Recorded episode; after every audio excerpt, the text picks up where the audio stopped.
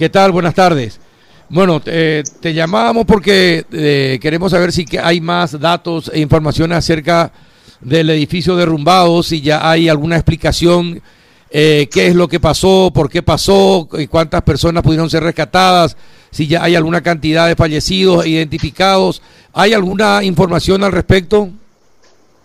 Mira, hasta el momento la única información confirmada de fallecidos es una sola persona fallecida. Hace minutos la policía del condado Miami-Dade actualizó la cifra de posiblemente estén desaparecidas 99 personas.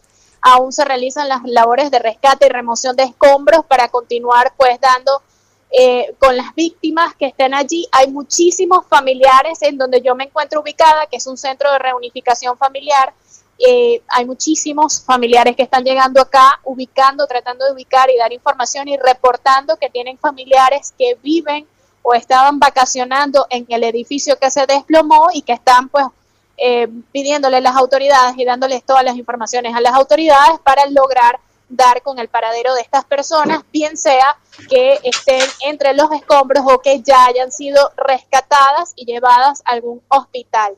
La cifra de rescatados todavía no las tenemos eh, completas, es una cifra que aún se mantiene un poco eh, hermética por parte de las autoridades, sin embargo se sabe que más de un centenar de personas, más de, un, eh, de una docena, corrijo, de personas ya fueron llevadas a un hospital cercano acá a la ciudad de Surfside. Tampoco se sabe la identidad de las personas rescatadas en hospitales como para dar un poco de mayor tranquilidad a, los, a sus familiares. No, hace pocos minutos dieron una lista, eh, nombraron una lista con 51 personas que aparecen en esa lista y se los dieron a los familiares, pero eh, son personas que han sido reportadas por los mismos familiares como desaparecidas. Ajá. Eh, en el lugar. Y, las causas, eh, Rita, las causas de, del, del colapso del edificio, ¿alguien, algún técnico, algún ingeniero explicó algo? Hasta ahora las autoridades no han dado la causa exacta de lo que pudo haber ocurrido allí. Ellos han descartado más temprano que se trate de un ataque terrorista.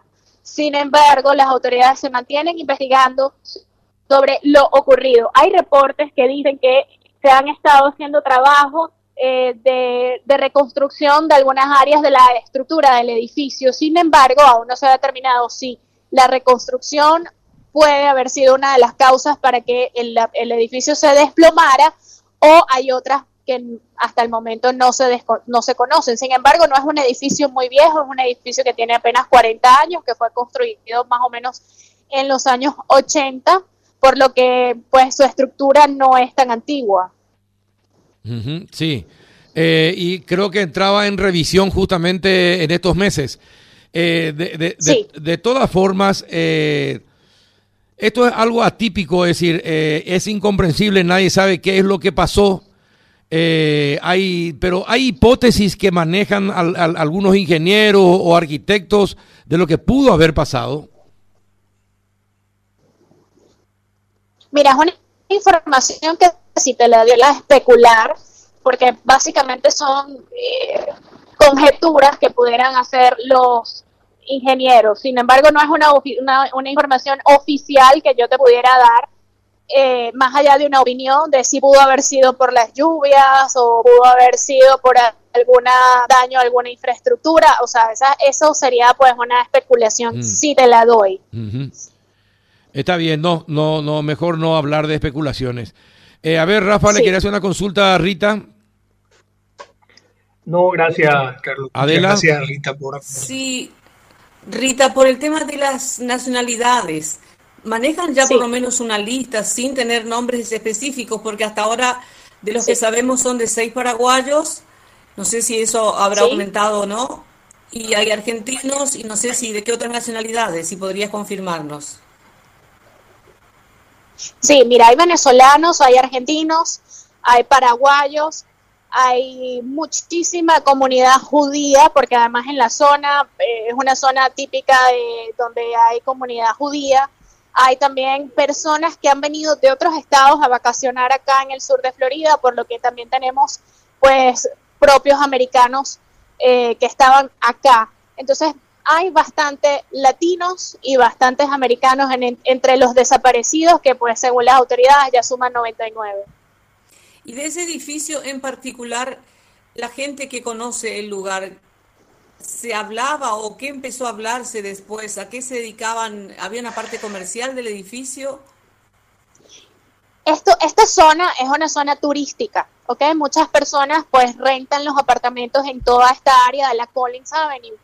En ese, en ese edificio muchas personas eh, estaban de vacaciones, eh, otros tenían esta propiedad y, y, venían desde otras áreas del norte de los Estados Unidos a pasar unos días acá.